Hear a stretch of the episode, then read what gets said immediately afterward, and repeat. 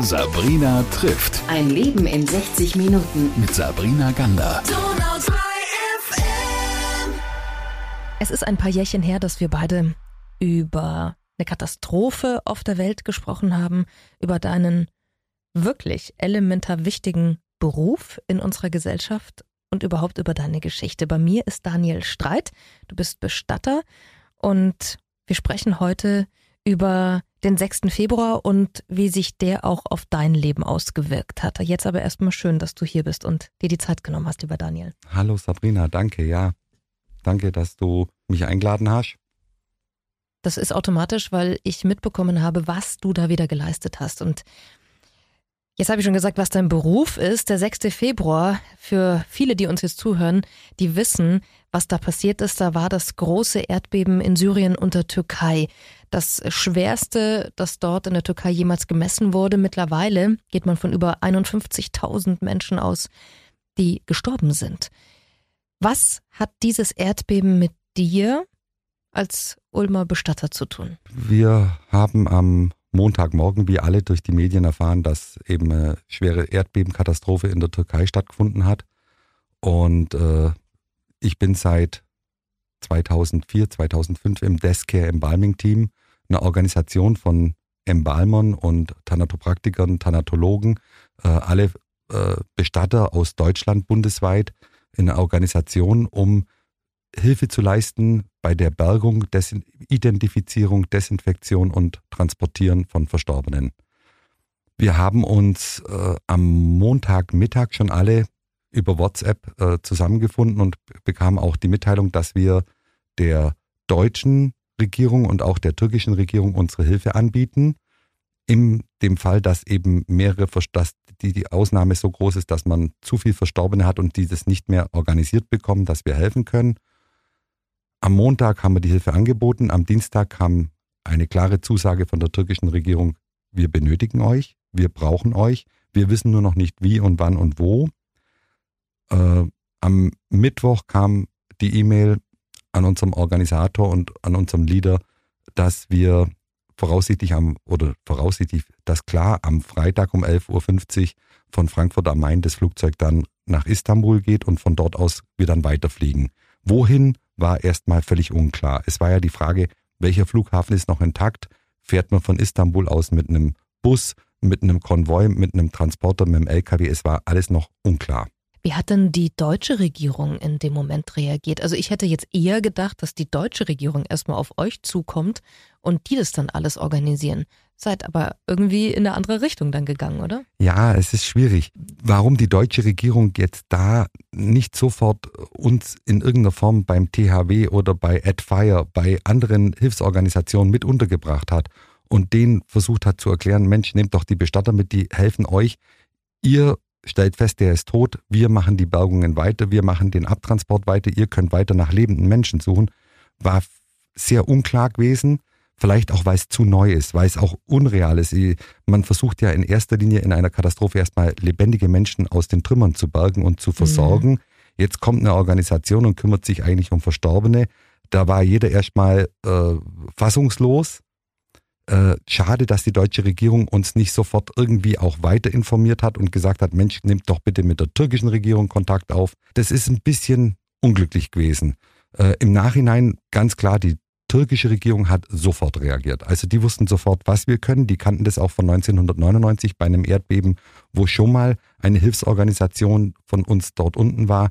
Die wussten, was wir können, was wir machen und die haben sofort gesagt, ja, wir wollen euch. Wir wissen nur noch nicht wann und wie und wo. Was packt man eigentlich ein, wenn man als Bestatter in ein Katastrophengebiet fliegt und weiß, man hat noch zwei Tage Zeit, dorthin zu fliegen?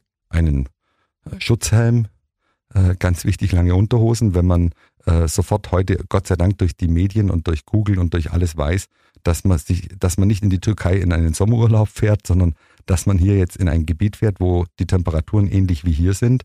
Wir hatten Minusgrade in der Nacht, wir hatten ein bis drei Grad am Tag. Es war klar, jeder braucht Schutzkleidung, jeder braucht warme Kleidung. Es ist unklar, gibt es ein Gebäude, wo man übernachten kann? Schläft man im Zelt oder im Freien? Also fängt man an, sich mhm. einen Thermoschlafsack zu kaufen. Dann fängt man seine also persönliche Ausrüstung von Zahnbürste über äh, Duschmöglichkeiten, alles packt man ein und natürlich, man, gleichzeitig denkt man darüber nach, wir brauchen Schutzhandschuhe, wir brauchen Schutzarbeitsschuhe, äh, jetzt in dem Fall thermogefütterte Arbeitsschuhe, sonst hält man es nicht 24 Stunden in diesen Schuhen aus. Ich habe mich gleich für Wechselschuhe entschieden. Ich habe zwei Paar Schuhe mitgenommen, weil ich gedacht habe, äh, wenn die nass werden, könnte es Blasen geben, will man auch nicht. Und dann geht es um die Sachen, was braucht man an Instrumente für die, Desinf äh, für die Desinfizierung von Verstorbenen, Abtransport, äh, ein Karton äh, von, von Bergehüllen, falls die Bergehüllen ausgehen. In so einem Karton sind 100 Bergehüllen drin, nimmt man einen Karton mit. Handdesinfektionsmittel, lauter so Sachen. Und in seinen mentalen Rucksack, was packt man da ein? Oder hattest du gar keine Zeit, dich irgendwie mental darauf vorzubereiten? Mental ist es sehr schwierig, weil man im ersten Moment weiß, man fliegt in ein Katastrophengebiet, man weiß, was man kann und man sich überhaupt nicht vorstellen kann, was wird auf uns zukommen. Sind wir nur Helfer im Transportbereich? Sind wir nur in der Identifizierung mit Helfer? Was wird auf uns zukommen? Äh, wie groß ist das Ausmaß? Eigentlich ist es eher die Angst, wenn ich ehrlich bin, so die Angst hat man immer, dass man in ein Katastrophengebiet fliegt und dann vielleicht keine Hilfe ist. Das wäre beschämend. Also nichts Schlimmeres wie den Menschen, äh, ich habe jetzt wirklich tausende von hilfsbedürftigen Menschen gesehen und die Angst, darunter zu fliegen und dann festzustellen, ich bin noch Behinderung, das darf nicht passieren. Also ist der, der, der, der innere, äh, die innere Spannung sehr groß, dass man sagt, wenn ich da bin, egal was ich mache, ich muss helfen. Du hast uns vorhin erzählt, wie also die Vorbereitung war. Dann ging es los an diesem Freitag, ein paar Tage nachdem da unten die Erde gebebt hat. Wo seid ihr hingebracht worden und wie? Wir sind um 11.50 Uhr vom Flughafen Frankfurt am Main nach Istanbul geflogen worden von der Turkish Airlines. Das hat alles äh, sehr professionell und fantastisch funktioniert. Am Flughafen in Istanbul wurden wir von der AFAD, AFAD ist der türkische Katastrophenschutz, in Empfang genommen. Die haben uns sofort äh, separiert weitergeleitet von den anderen Leuten, die mit zum Teil geflogen sind, äh, haben dann extra ein Gate für Hilfsorganisationen geöffnet mit äh, mit Essen und Trinkenversorgung. Fantastisch. Äh, und man hat uns erklärt, wir können jetzt noch nicht festlegen, wann der nächste, der Weiterflug wohin geht, weil erstmal geklärt werden musste, was ist anfliegbar und was ist nicht. Der Katastrophenschutz hat uns dann mitgeteilt, dass äh, sie die nötigste Hilfe aktuell jetzt und die erreichbare Möglichkeit wäre jetzt Karaman Marash und dass dann das Flugzeug in den nächsten anderthalb Stunden fliegt. Und dann war klar, wir wissen, wo wir hinkommen. Das war dann der Ort. Karaman Marash war dann der Ort. Man sagt Marash, weil es heißt Kahraman Marash und das ist sehr schwer auszusprechen. Ich habe es mhm. eine Woche geübt und kann es heute nicht. Dieses Gebiet, dieser Ort, an den ihr dann geflogen seid, erzähl uns mal, nimm uns mal mit. Wie sah das da aus? Ihr seid da angekommen an einem kleinen Flughafen, schätze ich mal. Kleiner Flughafen, vergleichbar Größe, bisschen größer wie vielleicht Memmingen. Mhm. Flughafen gesperrt. Die Räumlichkeiten durften nicht wirklich offiziell betreten werden wegen Einsturzgefahr. Es war unklar, können die einstürzen, können sie nicht einstürzen. Sie sind von dem Erdbeben schwer mitgenommen worden. Eine neue Erfahrung ist am Flughafen aussteigen und dann vor dem Flugzeug stehen und, und dann eigentlich dem Personal vom Flugzeug helfen, seine eigenen äh, Instrumente, alles, was wir dabei gehabt haben, an, an Bergematerial, an, an, an Zelten, mussten wir alles mit denen aus dem Flugzeug ausladen. Mhm. Dann steht man am Flughafen äh, nachts um halb elf und unsere Dolmetscher, die wir Gott sei Dank mit dabei gehabt haben, sind dann direkt am Flughafen zu einem kleinen Büro von der AFAD gelaufen und haben mit denen besprochen, wie ist der nächste Werdegang? Wo geht es für uns jetzt als, als Helfer als nächstes hin? Ähm, es waren mehrere Optionen möglich. Die Möglichkeit wäre gewesen, im AFAD-Auffanglager äh, erstmal unterzukommen.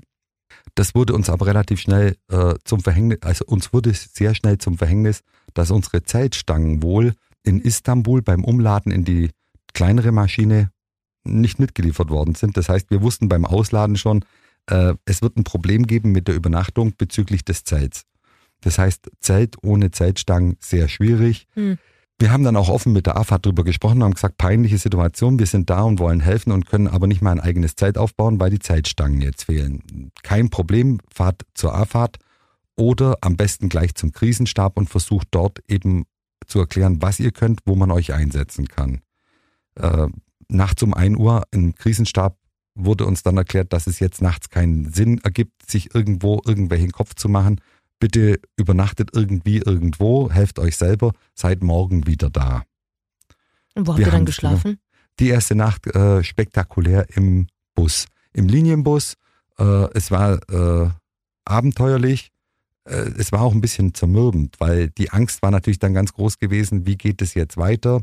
Wir wussten von der AFAD, wo wir angekommen sind, dass die mit 5000 Helfer vor Ort voll sind, bis auf den letzten Mann. Es war absolut voll, die konnten niemanden mehr aufnehmen. Und äh, wir hatten von der Stadt nicht viel gesehen, weil alles nachts war. Und äh, dann war die Frage, man fängt dann an zu knirschen und sagt, äh, wie helfen wir uns morgen? Versuchen wir uns morgen erstmal irgendwie Zeltstangen zu besorgen, irgendwie, irgendwo. War ja auch kalt. Äh, ja, bei minus vier Grad auch, kann auch ein Linienbus, wo die Heizung nicht funktioniert, sehr unangenehm werden. Das heißt, du bist mit wenig Schlaf, schätze ich mal, am nächsten Tag aufgestanden und hast dann aber sicherlich auch zuallererst dieses Ausmaß des Erdbebens dort vor Ort gesehen, oder? Das Ausmaß des Erdbebens ist uns eigentlich schon in der Nacht beim Fahren, wenn man rechts und links aus dem Bus rausschaut, hat man immer wieder Häuser gesehen, die eingefallen sind. Wir waren dann auf dem Friedhof. Am Friedhof haben wir dann einen Auftrag bekommen, bei der Bergung in der Stadtmitte zu helfen und auch bei der Identifizierung und Desinfektion in der Stadtmitte zu helfen. Die Sporthalle von Marasch wurde von der Stadt umgebaut als Zentralsammelpunkt und dort hat man uns sofort am Morgen erklärt, da wird die Hilfe dringend benötigt. Es ist perfekt, dass ihr da seid. Danke, dass ihr da seid. Helft diesen Menschen. Wir haben dort im Schnitt zwischen 280 und 350 Verstorbene im 24-Stunden-Rhythmus angeliefert und abgeliefert bekommen. Es können 200, es können 500 gewesen sein. Wir haben nicht jeden Tag nachgezählt, aber es war äh, unglaublich, weil man hatte gefühlt keine zehn Minuten Luft und es sind dann Konvois an Bestattungsfahrzeugen in jeglicher Form gekommen. Vom Britschenwagen über Pers Privatfahrzeuge, über Bestattungsfahrzeuge, es kam alles. Hat irgendwie Menschen in Bergesäcken angeliefert, versucht zu identifizieren, abzuwickeln, so wie in Deutschland auch. Es muss freigegeben werden vom Staatsanwalt, es muss beurkundet werden, äh, es muss vorher natürlich eine Identifizierung stattfinden und dann sofort, wenn es irgendwie möglich ist, wieder weg zum Friedhof zur Bestattung. Das sagst du jetzt so und ich glaube, nicht nur mir, sondern ganz vielen stockt dir gerade der Atem. Kannst du, konntest du das? Ich meine, du bist Bestatter, vielleicht geht das natürlich dann ganz anders. Ich kann mir das überhaupt nicht vorstellen. Abschalten und sagen so, und jetzt arbeite ich einfach runter? Wir waren ja 16 Bestatter, 16 Profis. Jedem von uns ist in, dem, in der Situation wie alltäglich im Beruf klar, natürlich weint man mit, natürlich geht man raus, raucht eine Zigarette und, und versucht es irgendwie jetzt zu realisieren, was sich da eigentlich abgespielt hat. In erster Linie versucht man in dem Moment, wenn nur noch trauernde, weinende Menschen, die völlig unter Schock stehen, um dich herum sind, zu versuchen, diese Arbeit jetzt so professionell wie möglich abzuspielen. Man schaltet alles um sich herum aus. Man darf nicht drüber nachdenken, wenn man so einen Bergesack aufmacht und ein acht, neun, zehn Jahre altes Kind dort sieht, das äh, erdrückt worden ist. Man, man, man versucht da nicht mehr drüber nachzudenken. Man denkt sich nur, hoffentlich ging es schnell. Wem gehört das Kind? Hoffentlich weiß man, wem das Kind gehört. Hoffentlich können die Eltern damit abschließen, dass das Kind gefunden worden ist. Natürlich viel lieber lebend wie tot. Hoffentlich hat das Kind einen Namen. Manchmal denkt man über so banale Sachen an, aber hoffentlich hat der, die Person einen Namen. Wir, wir, wir hatten so viel Glück, dass wir seltenst damit konfrontiert worden sind, dass jemand nicht identifiziert worden ist.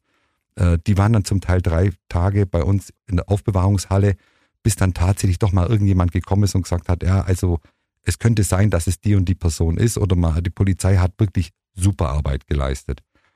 Dieses Emotionale versucht man komplett auszuschalten. So wie man das bei einem, äh, wenn sich jemand, äh, wenn sich jemand Suizid vorm Zug macht, wenn wir einen Unfall holen, dann schalten wir komplett ab.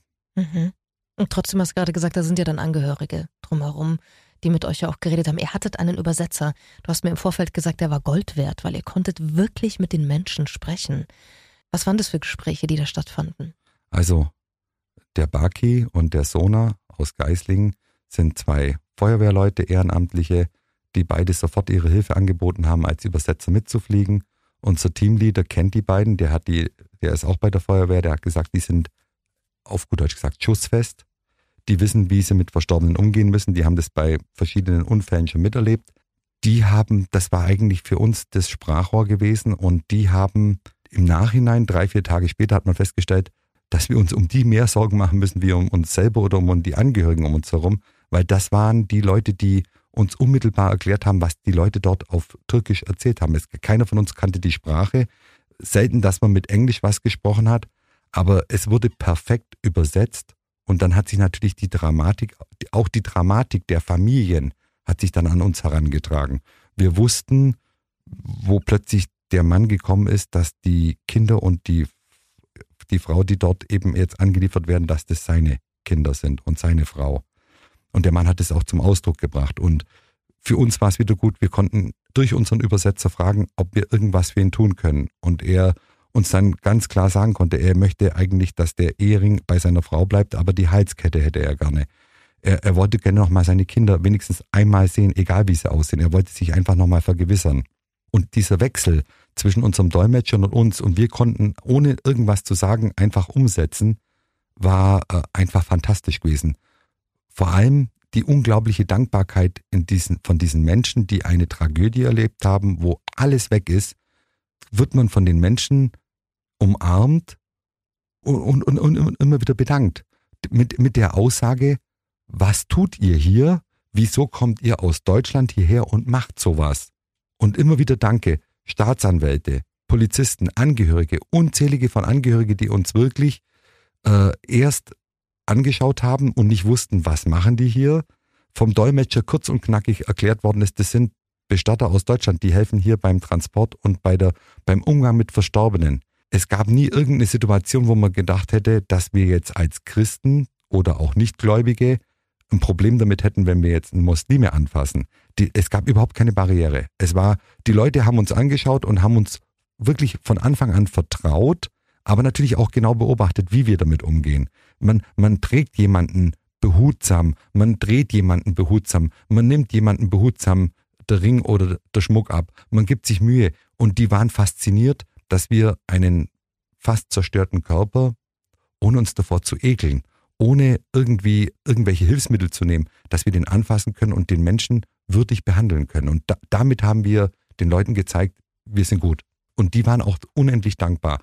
Und wir konnten sehr schnell vom, vom Desinfizieren und Identifizieren dann auch raus zum Bergen. Was immens wichtig war. Du hast vorhin gesagt, mit 16 anderen Profis, mit Kollegen, Kolleginnen warst du da unten vor Ort. War überhaupt eine Frau dabei, wenn ich immer Kolleginnen sage? Gut, dass du mich das fragst. Äh, wir waren tatsächlich nach, die zweite Gruppe hat uns abgelöst nach sechs Tagen. Wir waren dann 28, also äh, einmal 16, einmal 12, wenn ich jetzt richtig zähle. Nicht, dass ich mich jetzt verzähle.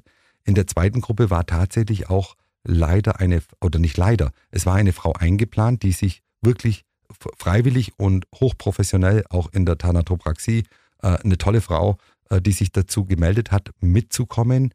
Vor Ort haben wir im Krisenstab dann für uns zwei, drei Personen beschlossen, klarzumachen der zweiten Gruppe, es ist nicht gut, jetzt eine Frau in ein muslimisches Land einfliegen zu lassen, wo nicht geklärt werden kann, wo übernachtet sie.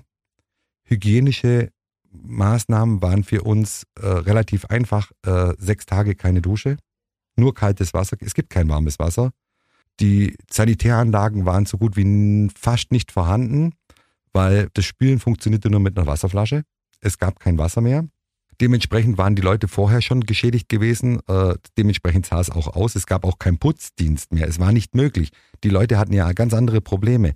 Wir haben dann einfach gebeten drum, ihr mitzuteilen, dass es jetzt nicht gut ist, eine Frau in ein Krisengebiet zu fliegen, wo wir nicht garantieren können, wo die Frau nachher untergebracht wird und wie das funktioniert. Und sie hat dann auch Verständnis dafür gehabt. Und das mhm. war auch gut so. Natürlich ich habe Hilfsorganisationen gesehen aus Armenien, Aserbaidschan, aus der Türkei selber, aus anderen Ländern, wo tatsächlich Frauen dabei waren. Übrigens ein ganz wichtiger und ich finde toller Punkt aus Armenien, wenn nicht jeder jetzt mitkommt, aber die Geschichte zwischen Armenien und der Türkei ist keine einfache. Da geht es um, äh, um einen Völkermord, der bis heute nicht wirklich geklärt ist und diese zwei Länder sind sich eigentlich Spinnefeind. Umso schöner finde ich, dass du sowas erzählen kannst, dass da eben aus Armenien Hilfsorganisationen da waren, die dort auch geholfen haben, die dort auch angenommen wurden. Also das ist das Suspekte eigentlich an dieser, an diesem, was einen wirklich dann immer noch beschäftigt ist, dass du abends um 11 Uhr Militär siehst und eigentlich als Deutscher überhaupt keinen Plan hast. Dein Übersetzer geht zu dem Militär und sagt, wir sind hier für die Bergung von Verstorbenen, die uns anschauen und sagen, äh, ja, und wir sind vom Militär von der armenischen Regierung. Auch die Armenier hatten das Gleiche. In der Bergung waren die super gewesen. In dem Moment, wo ein Leichnam irgendwo auf, aufgefunden worden ist, zum Teil eben Teile oder Stücke, waren auch die armenischen Soldaten ein Stück weit in ihre, an ihren Grenzen gekommen. Wir konnten denen auch relativ schnell zeigen, dass wir wissen, was wir da tun und dass wir auch körperlich gut drauf sind. Nach stundenlangem Bergen steht man dann mit ungefähr zwölf armenischen Soldaten an einem Feuer, wärmt sich, bekommt Tee. Dann hat sich herauskristallisiert, das waren gar keine türkischen Soldaten, das waren armenische Soldaten. Und selbst unser Übersetzer, der Baki, hat mich dann in den Arm genommen und hat gesagt, ich, ich, ich verstehe es nicht. 850 armenische Soldaten waren am ersten Tag in diesem Krisengebiet und haben geholfen. 850 armenische Soldaten. So ein kleines Land schickt so viele Soldaten zum Helfen und Bergen von Menschen. In erster Linie versuchen, lebende Menschen zu bergen. Es war unvorstellbar. Armenien, Aserbaidschan, verrückt, wenn ich jetzt sage, es waren Russen da und keine 400 Meter waren Ukrainer da. Das ist Wahnsinn, oder? Das glaubt keiner. Dass acht ukrainische, acht oder zwölf ukrainische Bergespezialisten da waren und versucht haben, aus den Trümmern lebende Menschen zu retten, dann, dann hat man irgendwie so das Gefühl, ja, äh, muss erst ein Teil eines Landes zerstört werden, um damit die Menschen alle zusammenhelfen. Das ist eigentlich verrückt. Ich weiß, ganz viele Menschen sind ja auch dorthin geflogen, um zu retten. Das hast du vorhin erzählt. Das ist ja ein Punkt. Jetzt kommst du mit deinen Kollegen dorthin, nicht um zu retten, sondern um zu bergen. Was ist es denn dann, das dir ein gutes Gefühl gibt? War das das Feedback, die Dankbarkeit der Menschen, die dir da entgegengekommen ist? Oder einfach der, der Gedanke, ich habe jetzt geholfen, ich war ein Teil davon. Ich konnte das, was ich kann, meine Fähigkeiten dort unten einsetzen, die wurden gebraucht. Ja, in erster Linie ist natürlich auch so, wenn man jetzt wieder weiterdenkt mit Verstorbenen, dann weiß jeder, wenn Verstorbene zu lange irgendwo liegen könnten, wir haben jetzt aktuell gerade wirklich auch das Problem in Hatay und anderen Städten, in Dörfern, wo kaum Hilfe angekommen ist, dass die Angst vor äh, solchen Ausbruch da ist. Wir waren natürlich auch ein Stück weit dahingehend, dass wir gesagt haben, wir versuchen zu desinfizieren, den Leichnam so gut es geht und so schnell wie möglich äh, zu verpacken, dass keine Flüssigkeiten austreten können, weil natürlich wir als uns dahingehend sind, wir versuchen, die Lebendigen davor zu schützen, dass eine Seuche ausbricht und die Verstorbenen so schnell wie möglich bestattet werden können. Danach kam dann eben die Situation mit der Bergung. Natürlich hat sich jeder von uns, der bei der Bergung mit dabei war und stundenlang den Bagger zuschaut, wie man äh, Trümmer auf die Seite räumt, gewünscht, mal bei einer lebendigen Bergung dabei zu sein. Wir hatten bis zum zwölften Tag, bis, bis zum Tag meiner Abreise, jeden Tag eine Meldung von irgendjemandem bekommen, Mensch, die haben 800 Meter von uns weg nochmal jemanden gefunden, der lebendig geborgen worden ist und überlebt hat. Und das war Wahnsinn gewesen. Das waren ja dann schon, äh, das muss ich selber nachrechnen, das waren elf Tage. Ja also nach elf Tagen, ja, da haben wir uns lange unterhalten mit unserem äh, Sanitäter, der dabei war, der im Sanitätsdienst, Sanitätsdienst war, der gesagt hat, naja, A, haben wir selber festgestellt, dass die leblosen Körper, die Toten zum Teil noch relativ warm waren, weil dieser ganze Betonbruch, Schutt, alles isoliert. Wenn die zwei, drei Meter unter einem Betonschutt liegen, dann ist der Körper wie isoliert. Der liegt wie in einem äh, Steinofen und die, die, die, die Wärme kann eigentlich gar nicht großartig raus. Und so hatten vielleicht die ein oder anderen wirklich auch eine Überlebenschance. Wie die das aber elf Tage ohne Flüssigkeits- und Nahrungszunahme gemacht haben, da sagen die Kinder zum Beispiel, können angeblich aus, aus, einem, aus, einem, aus einer Funktion raus in den Dämmerschlaf fallen. Die bewegen sich nicht. Der größte Fehler ist, wenn man eingeklemmt ist, dass man sich versucht zu befreien, man verausgabt sich, dann fängt der Körper an zu arbeiten, dann braucht man Energie, die hat man nicht und dann kann es sehr schnell sehr eng werden. Wahrscheinlich Kinder und ältere Leute haben wirklich die Begabung, die können in dem Moment einfach alles abschalten und nur hoffen, dass irgendwann mal irgendjemand kommt und sagt, da ist jemand. Warst du denn bei einer Rettung auch dabei, bei einer Bergung eines? Wir standen Lebenden? zweimal abends bei diesen Meldungen, wenn wir, wenn wir gesagt haben, wir, wir müssen jetzt mal was essen und einen Tee trinken äh, für, eine, für, für eine halbe Stunde, Stunde, äh, dann kam irgendwo die Meldung, hier ist gerade ein Lebenszeichen, hier hat ein Hund angeschlagen, hier hat jemand irgendwas auf dem Sonar gehört. Dann ist man natürlich auch hingelaufen Und dann war eine Menschentraube von bestimmt 40, 50 Personen, die alle Daumen gedrückt haben. Und jeder stand da und hat gesagt, wenn jetzt irgendjemand irgendwo schreit und braucht Hilfe, dann rennt man hin und hilft. Natürlich, du hast innerlich nur gehofft, hoffentlich kommt der lebendig jetzt raus. Unmittelbar vor uns ist jemand geborgen worden, aber so schnell, bis wir da waren, war der Rettungswagen schon wieder weg gewesen. Das war aber für uns ein klares Zeichen. Wir müssen aufpassen bei den Bergungen. Es kann irgendwo ein Hohlraum sein, es kann irgendwo was sein. Die Hoffnung ist da. Wir hatten niemanden. Wie viele Menschen habt ihr denn in diesen sechs Tagen, in denen du dort warst? Du hast vorhin gesagt, die kamen und wurden dann geborgen, gewaschen und ne, Ja, der also Durchlauf. waschen- was für eine ja, Zahl, von wa- was für einer Zahl sprechen wir? Ja, der Durchlauf an der Sammelstelle waren circa 250 bis 350, zum Teil 400 pro Tag, die aus dem ganzen Gebiet von Karamanmaraş angeliefert und abgeliefert worden sind, nur an einer Sammelstelle. Nur an einer Sammelstelle.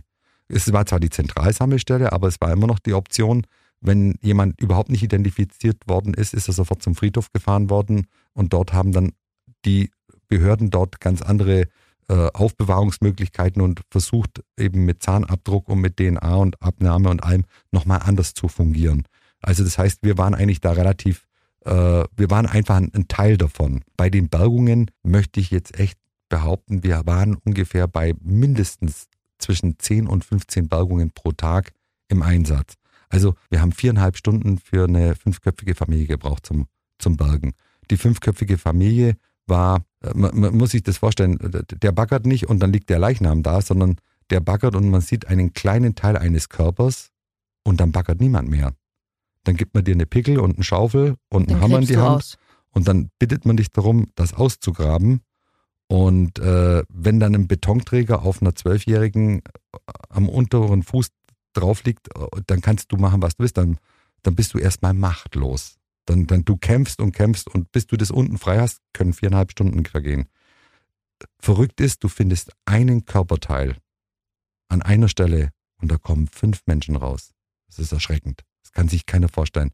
Heldenhaftes Verhalten der Männer muss man immer, also wir haben das drei, vier Mal wirklich beobachtet beim Bergen, dass wohl die Kinder sich auf den Boden gelegt haben, die Ehefrau oder die, äh, die Mutter sich über die Kinder gebeugt haben und der Ehemann sich wieder über die Familie drüber gebeugt hat. Und in genau in diesem, in diesem, in, in, in, in, diesem, in diesem Szenario findet man plötzlich tote Menschen übereinander liegend. Wie der Vater versucht, seine Familie zu schützen. Äh, verrückt, wir haben ein Ehepaar gehabt, bestimmt ein älteres Ehepaar. Ich bilde mir einfach ein, die waren bestimmt schon 90 gewesen, vielleicht waren sie auch bloß 50, aber ich bilde mir natürlich ein, sie waren bestimmt schon 90 gewesen.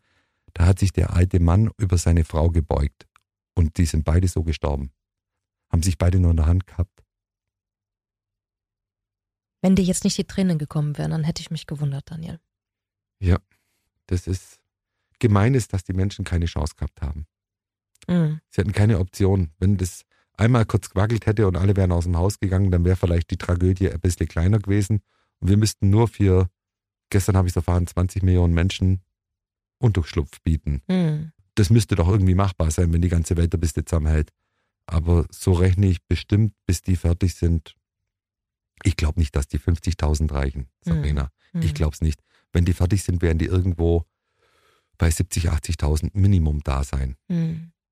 Das glaube ich auch. Das kann keiner zählen. Syrien zählt man noch viel weniger. Nein, äh, in Syrien kann kaum Hilfe ankommen. Es ist ein sehr schwieriges Land.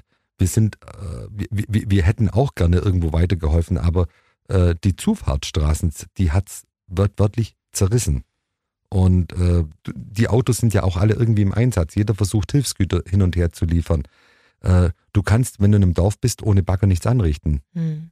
Äh, Von Hand schaffst du Betonblöcke, die zum Teil tonnenschwer sind, nicht weg. Die lassen dich ja nicht mehr los, die Bilder, oder? Bis heute. wir schreiben uns oft in der Gruppe, wir haben eine Türkei-Gruppe bei WhatsApp und schicken uns immer wieder Bilder. Wir, wir, wir versuchen das mit dieser Dankbarkeit der türkischen Menschen, auf die, die uns um, ich sage jetzt schon fast umgaren, ist nicht ganz richtig ausgesagt, aber die Dankbarkeit der Türken, wenn man, wenn, wenn irgendjemand weiß, wer du bist und was du gemacht hast, dann sagt man einfach, ja, es ist gut, wir haben gerne geholfen, wir hätten gern noch mehr tun können, aber du versuchst die Bilder auszu, auszublenden, einfach auszublenden und hofft, dass einem sowas nicht passiert. Mhm. Es ist echt schwierig, es ist echt schwierig. Also Weil es ist vergleichbar wie mit dem Tsunami. Ich habe vor 19 Jahren schon gesagt, wenn ich zum falschen Zeitpunkt am falschen Ort gewesen wäre, wer wäre denn weggelaufen, wo das Wasser weggegangen ist? Also ich wäre es definitiv nicht gewesen. Ich wäre mit meinem Sohn oder mit meiner Frau im, im, im leeren Meer drinnen gestanden und hätte äh, Seesterne angeschaut und irgendwelche Krebse angeschaut und hätte gesagt, hab, irgendjemand hat das Wasser geklaut. Und es war damals schon klar gewesen, wer, wer in die falsche Richtung läuft, wird es nicht überleben. Wird es nicht überleben. Hier war es, die Erde hat angefangen zu wackeln und wer nicht ein, wer nicht unglaublich viel Glück gehabt hat, hat keine Chance bekommen, hat keine Chance bekommen. Man muss die Zuhörer und Zuhörerinnen jetzt mal kurz abholen. Du hast nach dem Tsunami 2004 in Thailand auch vor Ort dort geholfen. Warst da auch schon mal im Einsatz. War das jetzt anders? Wir hatten ein ganz anderes Einsatz, äh, eine ganz andere Einsatzarbeit. Wir waren zum Einbalsamieren und zum Verlöten von Zinksärgen und zum Rücktransport für die deutsche Regierung dort, wie soll man sagen, beauftragt worden, in humanitär Thailand. in Thailand, äh, konnten dann auch dort äh, vielen anderen Nationen und vielen anderen Personen helfen. War ein ganz anderer Einsatz gewesen. Natürlich ist es schon, man geht auf eine Sammelstelle in Thailand, in Kaulak und sieht zweieinhalb, dreitausend tote Menschen auf dem Boden liegen und ist dann 19 Jahre später in der Türkei und äh, hat dann pro Tag 200, 300 tote, 400 tote Menschen um sich herum. Ganz andere Tragödien. In Thailand war es warm, in, in der Türkei war es jetzt bitter kalt gewesen. Wir hatten damit gerechnet, es kann gar nicht so schlimm sein, weil es ja so kalt ist. Es kann eigentlich gar keine Seuche, es kann eigentlich nichts ausbrechen. Wir sind eines Besseren belehrt worden.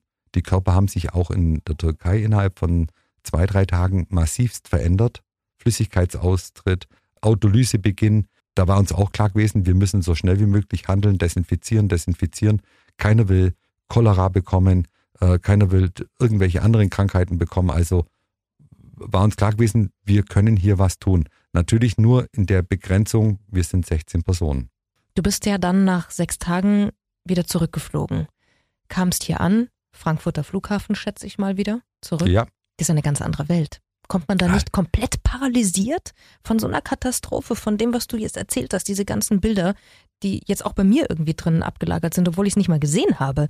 Aber was ist das dann für ein Gefühl, wenn man da an diesem cleanen, sauberen, intakten, hochmodernen Frankfurter Flughafen ankommt? kennst du den Istanbuler Flughafen? Ja, Der ist riesengroß. genau.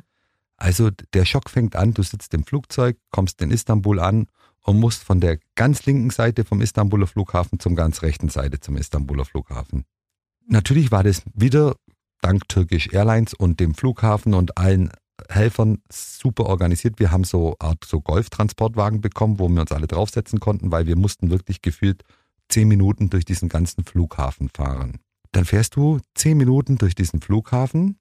Du hast deine Arbeitskleidung an, weil wir hatten sechs Tage kein, keine Möglichkeit, uns zu waschen. Das heißt, wir, wir, hatten keine Chance. Und, äh, und, und ich wollte dann nicht jetzt meinen Jogginganzug anziehen und speckdreckig drunter sein. Also in der Arbeitskleidung, auf dem Golfwagen, einmal durch den ganzen Flughafen Istanbul, überall Menschen, überall diesen Konsum. Und plötzlich drehen sich die Menschen an, sehen, wie du speckdreckig, total verstaubt auf so einem Wagen drauf sitzt und die Leute klatschen. Boah. Das war wirklich für uns heftig gewesen, dann diese Menschen zu sehen und äh, die größte Angst, die wir uns heute noch intern stellen. Wir hoffen, dass es nie passiert und dass wir es nicht mehr miterleben. Aber wenn, wenn man sich mit den türkischen Leuten dort vor Ort unterhält, dann haben die jetzt panische Angst davor, dass das nächste Erdbeben auf Istanbul kommt. Und ich hoffe nur für die türkische Bevölkerung, dass sie sich jetzt so gut wie möglich darauf vorbereitet, dass es passieren kann. Es, es muss nicht sein. Aber wenn man Istanbul kennt, ich bin das zweite Mal in meinem Leben in Istanbul gewesen, einmal in der Stadt Istanbul und einmal auf dem Flughafen. Die Katastrophe, die ich jetzt in Karamanmaraş erlebt habe, wenn sowas in, in Istanbul passiert, das ist echt, kann man sich gar nicht vorstellen. M möchte man sich gar nicht vorstellen. Ich hoffe, die bereiten sich gut darauf vor und wissen, dass sie Sicherheitsmaßnahmen machen müssen, um damit, wenn was passiert, dass es nicht solche Ausmaße nimmt. Weil es ist verrückt, man kommt aus einem Trümmerhaufen auf dem Flughafen und sieht gefühlt Tausende von Menschen, die ganz normal weiterleben. Frankfurt am Main. Wir kommen an und wir hatten eine Delegation von 20 Personen, die uns empfangen haben. Es war die türkische Botschaft da, es war der Bundesverband Deutscher Bestatter da gewesen, äh, unser Präsident war da gewesen, hat uns empfangen, hat sich bedankt und wir hatten eine Nacht im Intercity Hotel äh, am Flughafen bekommen, damit wir die Möglichkeit, die Möglichkeit hatten, endlich mal zu duschen. Was sicher ein Erlebnis war.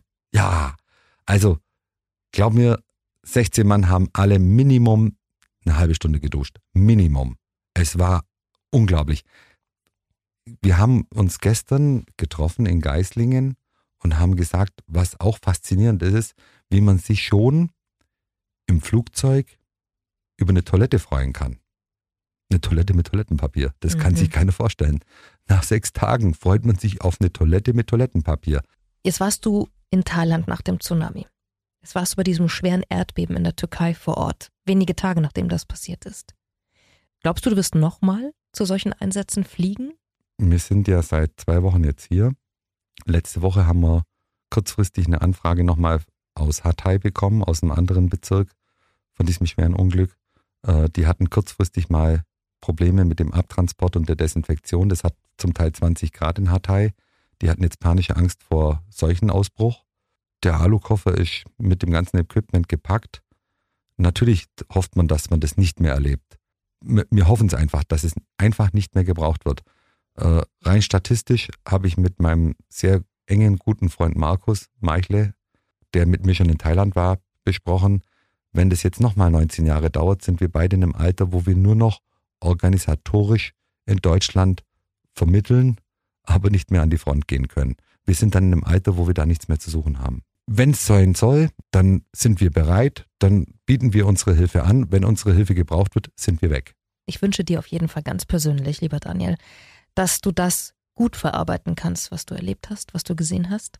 Ich bin dankbar, dass wir heute gesprochen haben und dass ein Mensch mir gegenüber sitzt, der so einen wertvollen Teil in so einer schrecklichen Zeit geleistet hat. Und sag danke für alle, die es nicht mehr sagen konnten und die es dir vielleicht gar nicht sagen konnten, auch in dem Moment. Finde es wunderbar, dass es dich gibt und dass du das gemacht hast. Danke deine, danke auch für deine Geschichte, lieber Daniel. Vielen Dank, Sabrina. Sabrina trifft. Ein Leben in 60 Minuten. Mit Sabrina Gander.